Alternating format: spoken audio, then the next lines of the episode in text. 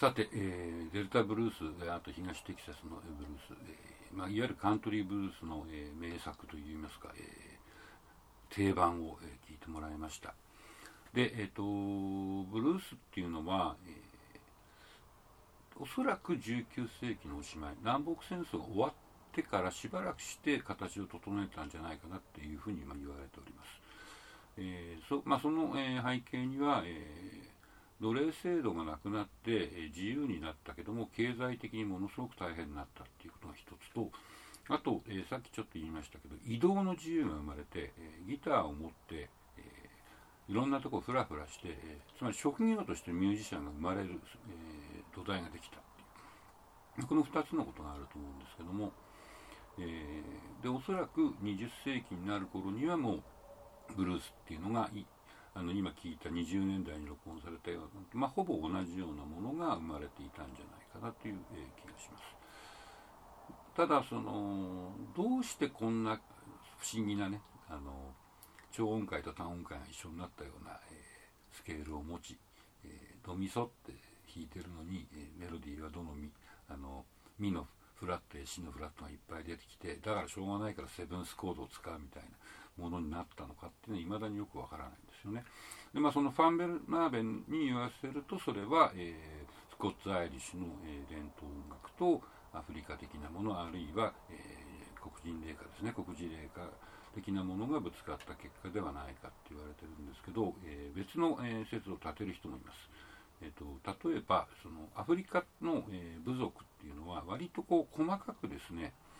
言語が違いそれからあと音楽基本的な音楽の、えー、使っている、えー、モードが違ったり、え、するということが多いらしいんですよ。だから例えば10キロ離れて20キロ離れたなんていうところでも違う言葉喋ってるっていうことが普通にあったみたいですしあと音楽でも、えーまあ、ここの、えー、部族はドレミファソラシドっていう、まあ、あの超音階的な、えー、音階を使っていたっていうとこもあるし、えー単音階的な音階を使っていたっていうところもあるみたいでで例えば、まあ、ドリアンモード的な曲がすごく多い、え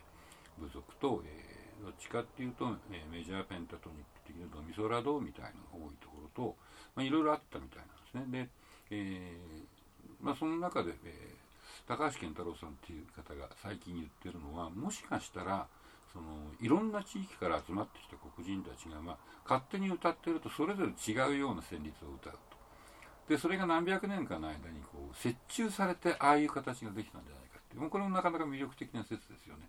えー、例えば、まあ、ブルーススケールっていうのは、えーと、C のメジャースケールと、えー、G マイ、G マイナ G マイナのマイナースケールがぶつかったものですので、えーまあ、その2つをドミドレミファルシドって歌ってる人たちとソから始まるマイナースケール歌ってる人たちがいて、で、まあ、2人で歌ってると、なんかお前変じゃないお前ことせんだろとかなんか言ってて、それが200年とか経ってるうちに混じってきて、えー、ああいうスケールができたっていうのも、すごく夢があって楽しい話だと思いますけども、まあこれは最終的に分かることはおそらく僕はないと思うんですけども、まあとにかくそんな単純にアフリカから来たものがずっと、えー、そこにあって、ブルースだなんてことは絶対にありえないと思いますし、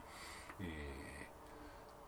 ヨーロッパとの関係も見つつアフリカのその部族内でのこともあるだろうしっていうふうに考えていくと、えー、まあ、ブルースっていうのは実はすごくこうハイブリッドっていうのかしらいろんなものが混じり合った結果出てきてきた、えー、非常に奇跡的なフォームであり歌い方であり音楽であるっていうふうに考えるといいかと思います。えー、というわけで、えーと、今日も、えー、授業の感想、え、今日かけた曲を聴いて思ったことなどをメールで送ってください。えー、名前、学籍番号、学部、学年、学年を忘れないでください。これで出席の確認とします。えー、宛先はここに書いた通りです。で、えー、次回の授業はブルースが、えこうやって生まれたものがですね、じゃあ具体的にはどんな形で、どのようにして全米にあるいは全世界に広まっていったかっていう話をしたいと思っています。じゃあまた次回お会いしましょう。